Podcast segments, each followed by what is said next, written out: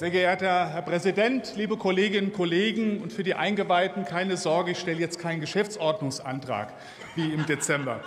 Mit dem heute Mittag hier jetzt final zur Abstimmung stehenden Gesetz zur Umsetzung der Umwandlungsrichtlinie in deutsches Recht wird der gemeinsame europäische Binnenmarkt wieder ein Stück greifbarer und praxisnäher.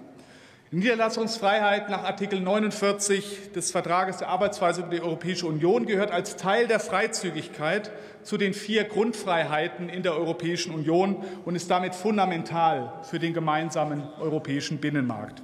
Wir stärken mit dem hier vorliegenden Gesetz den gemeinsamen EU-Binnenmarkt, stärken die Niederlassungsfreiheit und entlasten damit Unternehmen und Mitgliedstaaten von bisher komplexen und zeitaufwendigen Verfahren. Das ist eine gute Nachricht für die Praxis, liebe Kolleginnen und Kollegen. Mit dem Entwurf gelingt uns eine praxisnahe und rechtssichere Umsetzung. Es stärkt die Mobilität der Unternehmen innerhalb der Europäischen Union. Und das ist ein wichtiges Signal für den europäischen Standort, gerade in diesen Zeiten, gerade in Zeiten des Systemwettbewerbs. Durch die Umwandlung, durch die Umsetzung haben es Kapitalgesellschaften künftig wesentlich leichter, Spaltungen, Verschmelzungen und Formwechsel grenzüberschreitend rechtssicher durchzuführen. Es wird ein europaweit kompatibles Verfahren mit digital vernetzten kommunizierenden Handelsregistern durchgeführt. Die Umsetzung bleibt dabei nah an der Richtlinie. Sie trägt jedoch natürlich den deutschen Besonderheiten hinreichend Rechnung. Die Rechte der Mehrheitsgesellschafter werden vereinfacht, Spruchverfahren gestärkt Zukünftig gibt es außerdem die Möglichkeit zur Liquiditätsschonung, die Differenz in Wertverhältnissen durch Aktien auszugleichen. Das schafft auch zusätzliche Räume für notwendige Investitionen in den Unternehmen. Die Arbeitnehmerinnen und Arbeitnehmer werden frühzeitig in die Planung mit einbezogen. Das haben wir noch mal besonders betrachtet im parlamentarischen Verfahren. Damit gelingt der notwendige Interessenausgleich, der Mobilität sicherstellt, aber eben auch Missbrauch verhindert. Auch das war uns wichtig.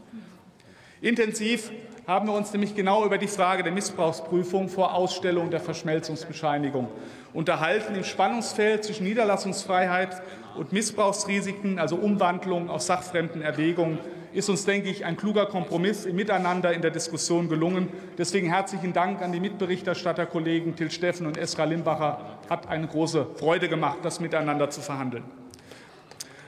Bei Anhaltspunkten für missbräuchliches Verhalten muss zwingend eine Missbrauchsprüfung erfolgen. Wie das, wann das gegeben ist, haben wir konkretisiert im Gesetz in der Begründung. Es gibt klare Leitplanken, klare Richtlinien für die Gerichte. Ich glaube, damit kann die Praxis im Ergebnis gut arbeiten und vermeidet Unsicherheiten. Ich persönlich hätte mich allerdings sehr gefreut, wenn wir auf dieser Ebene auch die Personengesellschaften, die besonders wichtig sind in Deutschland, in unserem, unserem Wirtschaftsstandort, mit einzubeziehen. Diese genießen selbstverständlich Niederlassungsfreiheit, und auch diese müssen die Möglichkeit haben, ist allerdings von der Richtlinie nicht vorgesehen gewesen. Auf die nationale Regelung haben wir deshalb erst einmal verzichtet, haben uns aber darauf verständigt, dass im Rahmen der ohnehin ja vorgesehenen Evaluierung des Gesetzes die Bundesregierung darauf hinwirken soll, das in Zukunft noch einmal zu betrachten. Sollte das nicht gelingen, sind wir übereingekommen, werden wir noch mal sehr ernsthaft prüfen, ob wir an dieser Stelle eine nationale Regelung brauchen. Denn auch das ist wichtig für die Praxis, dass es auch diesem wichtigen Teil der Wirtschaft gelingt, hier vernünftig arbeiten zu können. Zusätzlich zur Umwandlungsrichtlinie gibt es eine ganze Reihe von Ergänzungen. Ich will auf einen Punkt nur noch kurz eingehen. Zusammen steht nämlich für die Unternehmenspraxis in der Transportwirtschaft ein ganz wichtiger Digitalisierungsschritt heute zur Abstimmung. Wir machen die Einführung einer vollwertigen elektronischen Transportversicherung möglich.